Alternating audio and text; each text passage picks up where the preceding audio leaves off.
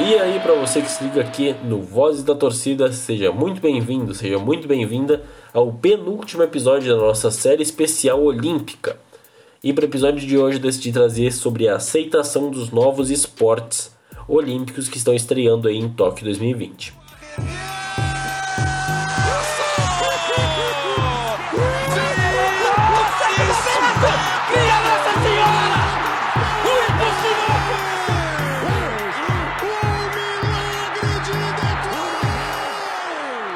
Para começar a falar sobre esse tema, é importante eu conceituar algumas coisas.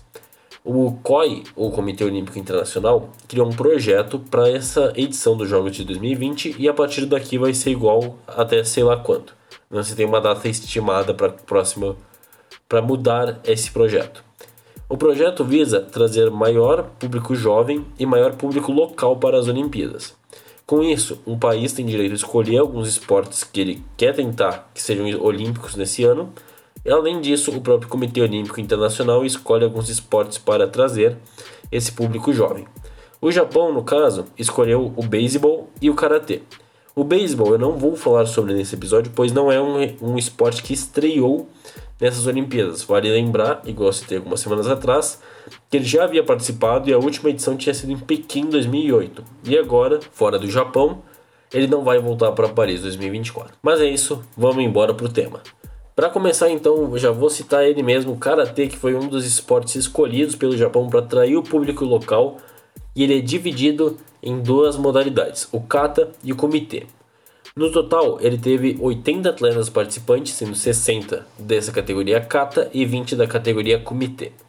Ele não vai voltar para os Jogos de Paris porque ele realmente foi algo mais focado no público japonês. Vale lembrar que já tem algumas lutas como judô, taekwondo, boxe e luta greco-romana presentes nas Olimpíadas. E por isso, muitas vezes, o jiu-jitsu não conseguiu seu espaço nas Olimpíadas. Então, nesse caso, o karatê foi feito especial, foi utilizado especialmente pelo Japão para os Jogos de 2020. Além disso, vale lembrar que o karatê foi um dos poucos esportes que teve ainda, né, exatamente 50% de participantes masculinos e femininos.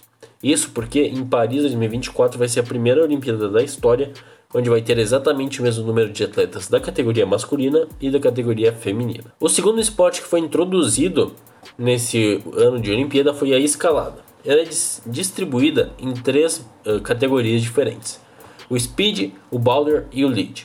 O lead é o que provavelmente todo mundo deve imaginar, onde a pessoa tem 6 minutos para escalar mais alto, quem escalar mais alto ganha. O speed é quem chega até determinada altura em menor tempo, que é o que mais está fazendo sucesso aí entre os, entre os espectadores das Olimpíadas. E o boulder, que seria mais uma espécie de circuito, ele é um pouco mais complicado de se explicar. Houveram 20 escaladores e também, ou 40 escaladores, desculpa, e também 20 masculinos e 20 femininos, também sendo esporte 50% de cada gênero de atleta. Vale lembrar que esse esporte ele é muito importante estar aqui porque ele é um esporte muito recente, tanto que o primeiro campeonato mundial profissional, não amador, foi realizado em 1991 e a escalada já foi confirmada pelo COI para voltar em Paris 2024. Quem sabe até lá a gente tem um brasileiro participando, porque infelizmente nesse ano não tivemos. Provavelmente o esporte mais bem aceito nesse, pelos brasileiros, obviamente, nessa estreia aí é o skate. Dividido na categoria Park e Street, ele é muito popular entre os jovens do Japão. Vale lembrar que na categoria Park, os últimos dos últimos cinco anos de mundial do parque, né, quatro títulos foram para atletas japonesas. Também vale lembrar dos campeões nessa edição que foram menores de idade, como o pódio triplo entre atletas menores de idade, incluindo nossa Raíssa Leal, na categoria Street feminino, e também na categoria parque feminino também com três atletas menores de idade, sendo duas japonesas e a Sky Brown da Grã-Bretanha. Esse esporte ganhou muito sucesso no Brasil, muito por causa da narração do Everaldo Marques na Globo, que gerou até um pouco de polêmica por causa de seus bordões, e porque ele conseguiu abranger tanto a emoção das Olimpíadas quanto um espetáculo de manobras e atletas brasileiros como a própria Raíssa Leal, o Kelvin e o Pedro Barros, onde os três saíram com a medalha de prata.